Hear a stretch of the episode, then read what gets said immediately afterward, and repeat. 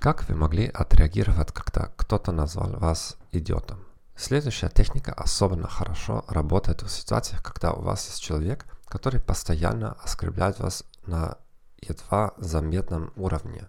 У этого человека могут быть нарциссические наклонности, и он пытается промыть мозги вам, заставляя поверить в то, что вы уступаете нарциссисту.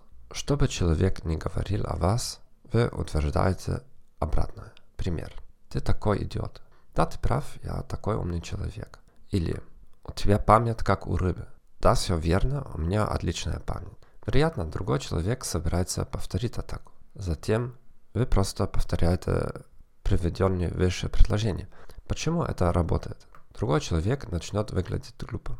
И манипуляция станет очевидной.